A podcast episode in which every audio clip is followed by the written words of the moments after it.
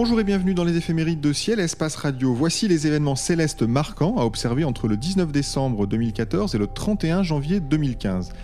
Io, Europe, Ganymède et Callisto offrent un joli spectacle autour de Jupiter le 26 décembre. Mercure passe près de Vénus le 10 janvier. La comète Lovejoy se rapproche d'Orion en milieu de mois. Neptune frôle Mars le 19. Mercure et Vénus accompagnent une lune couchée le 21 et les satellites de Jupiter se donnent à nouveau en spectacle le 24 janvier. Ces événements célestes remarquables seront décryptés par Jean-Luc Dauvergne, spécialiste de l'observation à ciel et espace, et Guillaume Cana, auteur de l'ouvrage Le Guide du ciel et du blog Autour du ciel sur le monde.fr. Guillaume nous accompagnera désormais tous les mois. Messieurs, bonjour. Bonjour. Bonjour. Alors pour commencer, Guillaume, euh, bienvenue, bienvenue parmi nous. Euh, en votre compagnie, la formule de ces éphémérides radio euh, évolue. le premier changement, c'est que nous allons reprendre le rythme classique des mois calendaires. Donc nous parlerons des éphémérides du 1er au 30 de chaque mois, euh, sauf évidemment cette fois-ci où on essaie de rattraper du coup le temps perdu.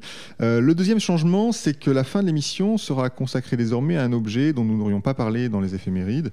Euh, donc messieurs, je vous demanderai chaque mois de nous conseiller une galaxie, une nébuleuse, un amas d'étoiles ou autre, vers où pointer nos télescopes. voilà, alors dans l'immédiat, on va parler de ce, de ce double rendez-vous autour de Jupiter le 26, donc Io, Europe, Ganymède et Callisto offre un joli spectacle en deux temps, hein, Jean-Luc, c'est bien ça oui, c'est ça. On a d'abord les deux ombres de chacun des satellites qui arrivent sur euh, Jupiter en début de soirée et à mesure que les satellites se rapprochent de Jupiter, on les voit vers 21h euh, complètement côte à côte, euh, quasiment au touche à touche au moment où ils sont en train d'arriver devant la planète. Donc là, c'est intéressant de suivre euh, ce rapprochement quand ils sont juste sur le bord de la planète. On va encore réussir à les voir et c'est très intéressant de les suivre de dizaines de minutes en dizaines de minutes parce qu'en fait, leur éclat est assez comparable à celui de Jupiter donc au bout d'un moment, si on a un télescope de taille moyenne, 150, 200 mm, en fait, on va plus les voir du tout. Ils seront euh, noyés dans la luminosité ambiante de Jupiter, euh, qui, est, euh, vraiment très comparable. Io et Europe, la façon la plus simple de les voir, Guillaume, c'est encore de regarder leur ombre sur le disque de la planète. Alors effectivement, mais bon, pour ça déjà, il faut avoir de bonnes conditions d'observation, pas trop de turbulences, un instrument bien mis en station, bien réglé, bien collimaté. Et là, on peut voir effectivement les ombres projetées sur l'atmosphère de Jupiter. Et c'est très contrasté puisque ce sont des, petits, des petites billes noires, des petites taches noires, des petits cercles noirs. Et là, ça permet de suivre le déplacement des deux satellites sans problème. En plus, on voit que les satellites ne sont pas à la même distance de la planète parce qu'ils ne tournent pas à la même vitesse autour de la planète. Et du coup, leur ombre ne se déplace pas à la même vitesse en traversant le, limbe jovien. Et c'est toujours spectaculaire de, voir, par exemple, que l'ombre de Io se déplace à toute vitesse sur, le, sur Jupiter. Alors, toute vitesse, il faut relativiser, hein, c'est pas en 3 secondes, mais, mais elle va de toutes les façons beaucoup plus vite que l'ombre des autres satellites de Jupiter. C'est un déplacement qu'on peut tout à fait observer dans une soirée d'observation. Enfin, en, une heure, finalement, c'est le phénomène. Alors, une, heure peut-être pas, mais on peut tout au long, comme disait Jean-Luc, tout au long d'une soirée, on peut de temps en temps jeter un œil à Jupiter et voir où en est le déplacement de l'ombre. Et, le mouvement est flagrant, quoi. Il n'y a aucun problème.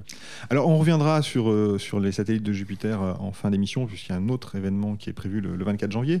Euh, on va passer au deuxième événement que l'on vous conseille pour ce début du mois de janvier. C'est le passage de Mercure près de Vénus le 10.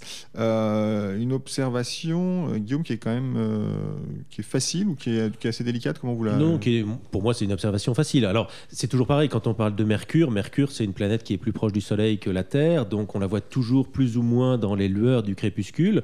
Alors, en ce moment, c'est le soir, donc Vénus et Mercure vont passer l'une à côté de l'autre dans, le ciel crépusculaire. Mais là, quand même, on est dans une période où Mercure sera un petit peu plus éloigné du Soleil en apparence, et du coup, à mon avis, l'observation du petit point de Mercure à côté de Vénus ne devrait pas poser de problème. Puis surtout, on a l'énorme avantage de Vénus qui est tellement lumineuse que ça permet d'attirer le regard. Et si on a une paire de jumelles avec soi, hop, un petit coup de jumelles et on voit tout de suite Mercure à côté de Vénus. Euh, Jean-Luc, quand on, quand on parle d'un rapprochement entre planètes comme ça, un peu naïvement, moi j'ai envie, envie de, de, les avoir côte à côte sur une photo. Est-ce que ça se tente? Est-ce que c'est intéressant dans les conditions du, 10 janvier? Sur ce genre de cible, il y a deux difficultés. C'est la différence d'éclat entre les deux objets qui est plutôt assez importante. Vénus, c'est vraiment un phare et il y a à peu près 3 à 4 magnitudes d'écart entre Mercure et, Vénus selon les dates. du coup, il y a ça qu'il faut gérer qui n'est pas évident. Et l'autre difficulté, c'est qu'on va avoir deux objets qui sont pas forcément très grands en taille apparente, avec finalement beaucoup d'espace entre les deux. À l'œil nu, ça semble tout petit, mais dès qu'on s'amuse à grossir, euh, en fait, c'est comparé à leur taille apparente, c'est vraiment un vide important.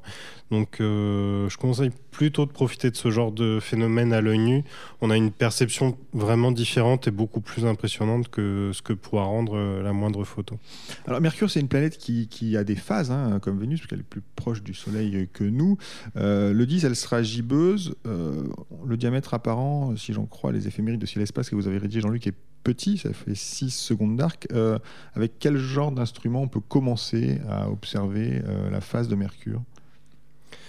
Euh, la difficulté, c'est pas tant l'instrument que, que, la stabilité du ciel. En fait, n'importe quel instrument pour voir un objet de 6 secondes d'arc, euh, c'est possible. Avec n'importe quelle petite lunette de 80 mm, c'est tout à fait possible. L'objet est brillant, il n'y a pas de difficulté majeure. Par contre, on observe bas sur l'horizon et là, il y a de la turbulence atmosphérique. Donc il faut arriver à trouver un endroit bien dégagé euh, et dans l'environnement proche autour de là où on observe. Idéalement, il faudrait se mettre au bord de l'eau. La surface de l'eau est froide et génère pas de turbulence elle-même.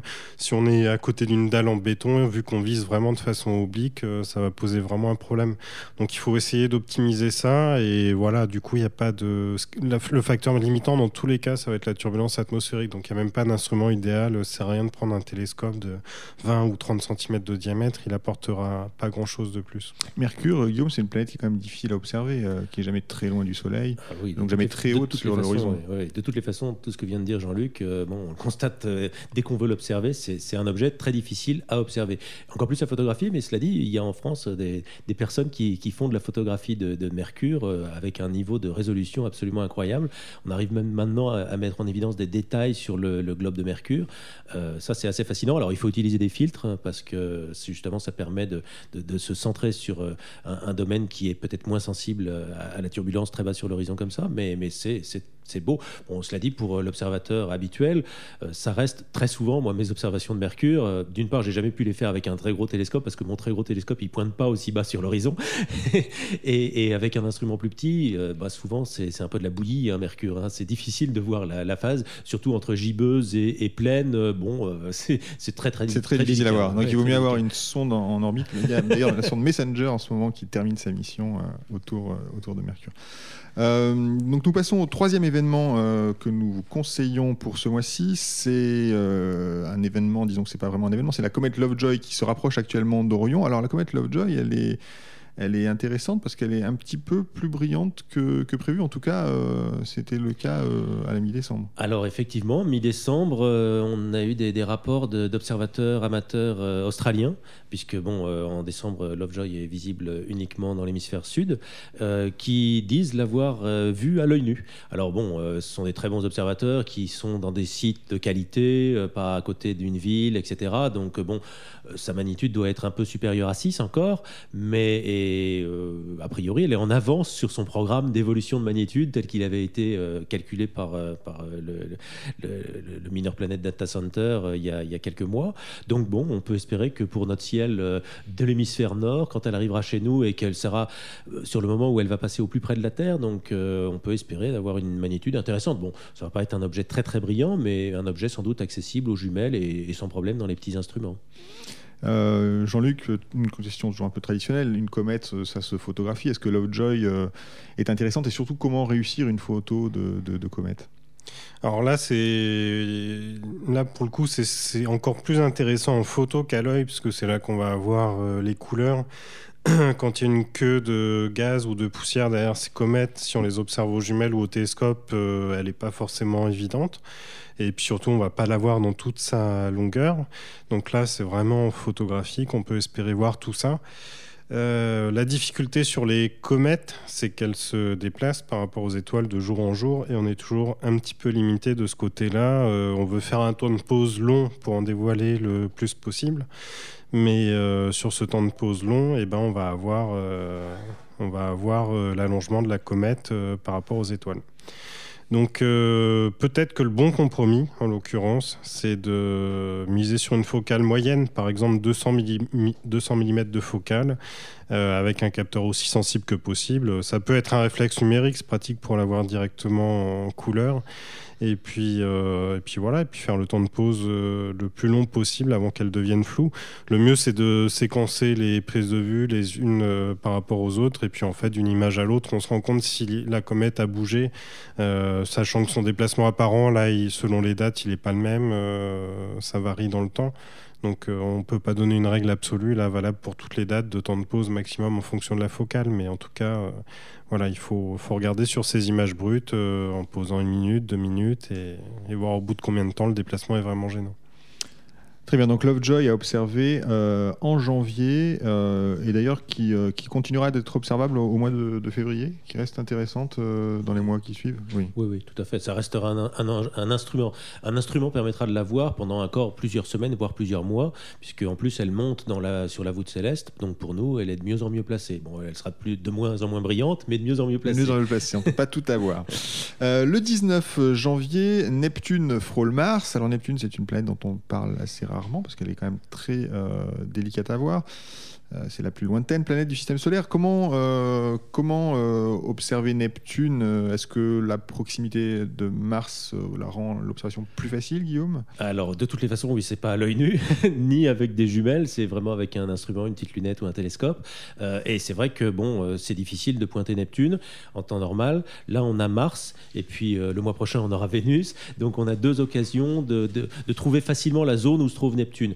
Bon, cela dit, il faut pas se leurrer, c'est pas une observation où on on va voir, ah ben voilà, Neptune juste à côté de Mars.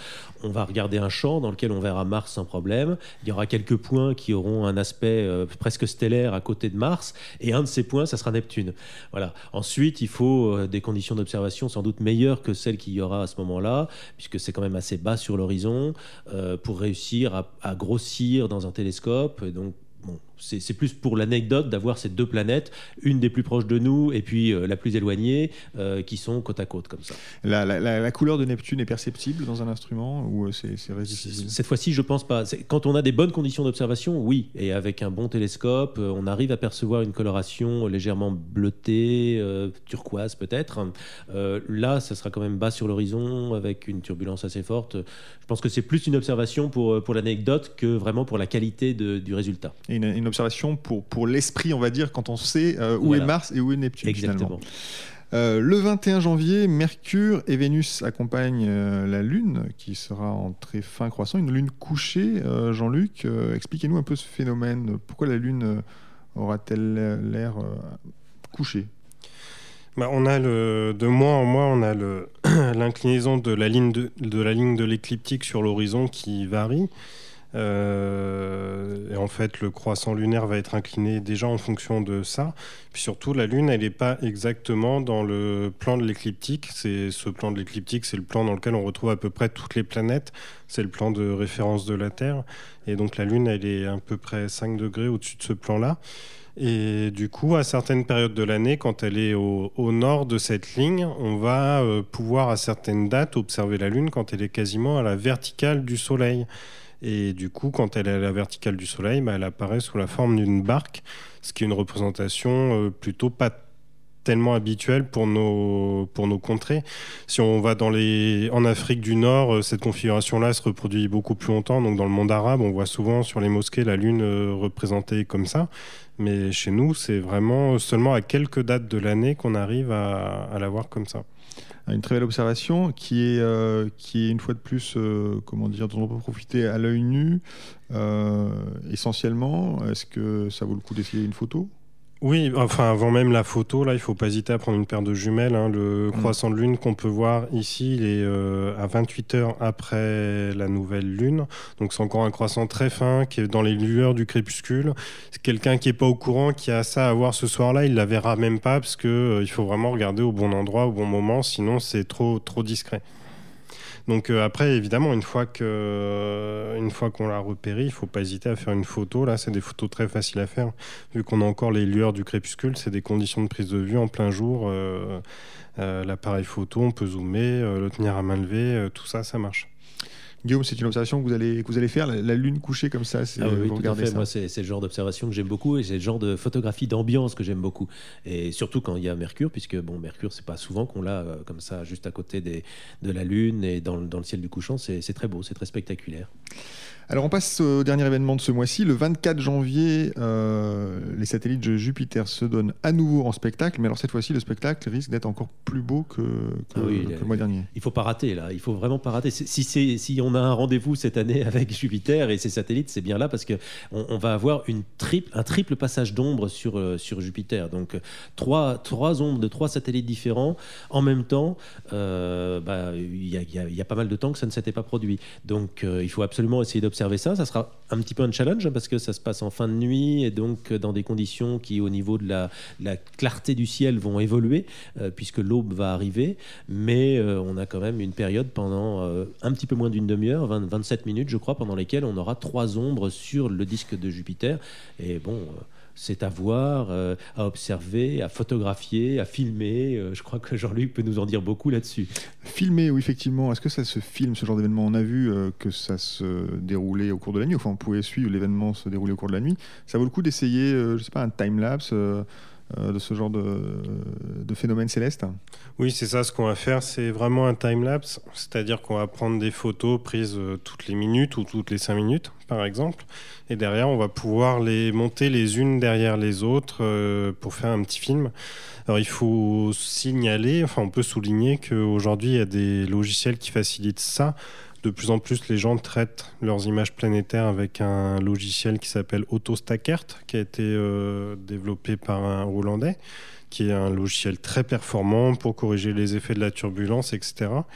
Et ce logiciel a le bon goût de sortir des images euh, qui ont toutes. Euh, enfin, on peut définir la taille à l'avance et la planète est vraiment bien recentrée dans l'image. Ce qui veut dire que derrière, si on veut faire un time-lapse, on n'a pas cette étape intermédiaire où il faudrait bien recaler les images les unes par rapport aux autres. Très fastidieuse, oui. Ce qui, ouais, en fait, ça a l'air, euh, ça a l'air facile de le dire comme ça, mais en fait, c'est assez fastidieux si on veut vraiment une, un recentrage au pixel près. c'est vraiment très contraignant. Donc ça, c'est une grosse facilité pour faire ce genre de montage. Donc il faut vraiment pas hésiter. La difficulté qu'il y aura là, comme le signalait Guillaume, c'est qu'on s'avance de plus en plus vers l'aube. Donc on a plus en plus de fonds de ciel qui montent. On a aussi euh, la planète qui descend sur l'horizon. Donc la vraie difficulté, c'est d'avoir un jeu d'images qui soit homogène en qualité. Euh, donc il ne faut pas hésiter si on a la possibilité d'aller dans un très bon site, pourquoi pas aller en montagne ou voilà, essayer d'optimiser un petit peu ces conditions d'observation. Mais en tout cas, c'est un rassemblement euh, vraiment, euh, vraiment remarquable. Donc un challenge pour nos auditeurs et surtout si vous, si vous réussissez ce, film ou même une, jolie photo, n'hésitez pas à nous envoyer tout ça à l'adresse ouvert la nuit at cielespace.fr. Nous approchons de la fin de cette émission. Guillaume, Jean-Luc, vous inaugurez donc notre nouvelle rubrique euh, sur les objets euh, dont nous n'aurions pas parlé euh, pendant l'émission. vers quelle cible nous conseillez-vous de pointer notre télescope ce mois-ci? Guillaume, à vous. Alors, moi, j'ai réfléchi un petit peu à ce que je pouvais vous proposer, et en fait, je suis revenu à mes premières amours, qui sont des observations de la Lune. Et c'est vrai que la Lune, c'est bon, c'est un corps facile à observer. En plus, c'est un corps qu'on peut observer partout, qu'on soit en pleine ville ou à la campagne. Et il se trouve que la Lune, elle change en permanence. La Lune, euh, d'une part, il y a les phases, mais en plus, elle a un petit mouvement qu'on appelle la libration, qui nous permet euh, de voir un peu au-delà du bord de la Lune. Vous savez que la Lune présente toujours la même face globalement à la Terre, euh, une face qui ensuite change selon la phase de la Lune. Mais quand on a une Lune, par exemple au premier quartier, on voit pas exactement les mêmes cratères d'une lunaison à l'autre parce que l'orientation de la Lune par rapport à la Terre a légèrement changé. Ça, se joue sur quelques degrés. Mais alors, il y a des, formations qui sont à la périphérie de la Lune, donc sur le limbe lunaire, et qui parfois ne sont visibles que dans certains cas de libration très favorables. Et il se trouve que fin janvier, on a une libration extrêmement favorable qui va nous permettre de décaler un petit peu comme si le, sommet de la Lune, le sommet du croissant de Lune, se penchait vers la Terre, se penchait vers nous et nous permettait de voir un peu au-delà de la bordure habituelle. Et on va voir une région de la Lune que j'aime beaucoup qui se trouve au-dessus des cratères euh, très célèbres qui s'appellent Hercule et Atlas. Et en dessus, quand on monte ensuite vers le limbe, on arrive vers une région où il y a Endymion. Endymion, c'est un grand cratère avec des, des, des, parois gigantesques de plusieurs milliers de mètres. C'est très spectaculaire, surtout qu'on on le voit de profil. Hein. Il est sur le bord de, la courbe lunaire. Et puis, au-delà, cette libration vraiment favorable fin janvier nous permet de voir une mer, une des mers lunaires, donc une étendue grisâtre magnifique, qui s'appelle la mer de Humboldt.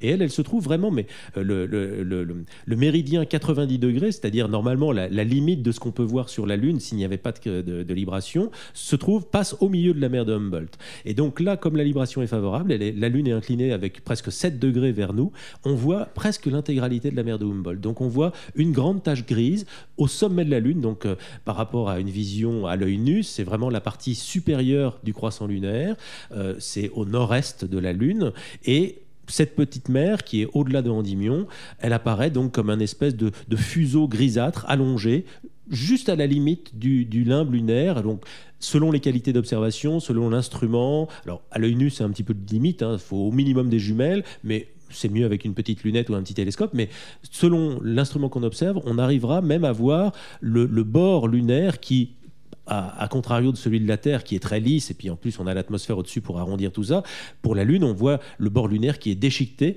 et là il y a beaucoup de, de, parois très très spectaculaires, et le bord lunaire est fait des hauts et des bas, et c'est assez époustouflant. On a l'impression de survoler la Lune quand on regarde la mer de Humboldt. Donc vous nous proposez de survoler la Lune et de découvrir la mer de Humboldt, une formation vraiment euh, rare. Donc, euh, Jean-Luc, euh, qu'avez-vous choisi pour nos auditeurs ce mois-ci? Alors j'ai choisi euh, un objet qui est peut-être le plus grand dans le ciel après la Voie lactée, c'est la boucle de Barnard, qui est euh, de la taille de la constellation d'Orion, qui, qui longe le bord de la constellation d'Orion. En préparant l'émission, euh, je me suis penché plus en détail dessus. Euh, visiblement, certains observateurs rapportent la voir à l'œil nu. Euh, moi, ça m'est jamais arrivé. Guillaume non plus, je pense. J'ai jamais entendu ça. Donc, je sais pas si c'est possible en vrai ou, en pas, ou pas. Si vous avez des yeux jeunes et que vous voyagez dans un désert, bah, faites l'expérience. Essayez de voir si vous arrivez à détecter cette. C'est un, un, nuage de gaz, d'hydrogène qui a une forme de parenthèse là sur le côté gauche de la constellation d'Orion. Enfin, du côté gauche si on est dans l'hémisphère nord. Et ce nuage de gaz, en fait, il résulterait d'une étoile qui serait morte il y a 2 millions d'années, qui aurait expulsé son gaz. On observe le même genre de formation avec les dentelles du cygne qui forment deux parenthèses comme ça. Euh, ce qui est intéressant sur cette nébuleuse, c'est qu'on ne sait pas très bien où est-ce qu'elle est en fait. Euh, elle est liée au complexe de nuages de... qu'on a dans Orion. Il y a plein de gaz partout. Euh, mais c'est un complexe qui est assez grand et en fait sur ce genre de nuage de gaz, il n'y a pas de méthode éprouvée pour évaluer la distance. Donc elle est quelque part entre 500 et 1500 années-lumière de la Terre. C'est très très approximatif. Souvent en astronomie, il faut faire attention hein, quand on dit des distances. Des fois on donne pas la barre d'erreur, mais c'est souvent plus ou moins 50%. Et puis surtout, bah, cette boucle de Barnard, à défaut de l'avoir à l'œil nu, on peut s'amuser à la photographier. Ça, pour le coup, c'est beaucoup plus facile. Il suffit de prendre un appareil photo avec un trépied photo. Et si on est dans un ciel bien noir, faire un temps de pause de 30 à 40 secondes on a des chances à commencer à l'avoir. Alors là, il y a deux difficultés. Il faut déjà avoir un objectif aussi lumineux que possible. On parle, de rapport d'ouverture d'objectif. C'est ce qui caractérise l'objectif. On a sa focale et son rapport d'ouverture. Donc le rapport entre focale et diamètre, il faut qu'il soit de 2,8, voire mieux. Euh, il y a des objectifs qui ouvrent à 1,8, à 1,4. Donc là, ça va mieux fonctionner, évidemment. Et puis l'autre difficulté, c'est que cette nébuleuse est faite d'hydrogène, c'est rouge, et nos appareils photonumériques sont, euh, sont pas très bons dans le rouge. Enfin, du moins, ils sont bons dans le rouge, sauf que les fabricants placent un filtre devant le capteur pour calquer la réponse de l'appareil photo à celle de l'œil humain. Et du coup, ils coupent beaucoup la lumière dans le rouge d'un facteur à peu près 4 en général, des fois un peu plus, des fois un peu moins, mais c'est assez brutal. Du coup, ce que font les astronomes amateurs, c'est qu'ils confient leurs appareils photo à des artisans qui remplacent ce filtre ou l'enlèvent complètement. Et là, ça devient vraiment très très facile de voir ce nuage de gaz, pour peu évidemment qu'on s'éloigne euh, des villes. Donc merci pour ces deux conseils, la mer de Humboldt et la boucle de Barnard à observer avec un appareil photo trafiqué, si j'ai bien compris. Exactement. Merci les éphémérides de Ciel Espace Radio, c'est terminé pour ce mois-ci. Merci à Guillaume Cana et à Jean-Luc Dauvergne pour leurs précieux conseils d'observation. Cette émission a été réalisée comme tous les mois par Nicolas Franco et présentée par David Fossé. Je vous donne rendez-vous le 1er février. Bonne fête de fin d'année. Profitez bien des spectacles du ciel.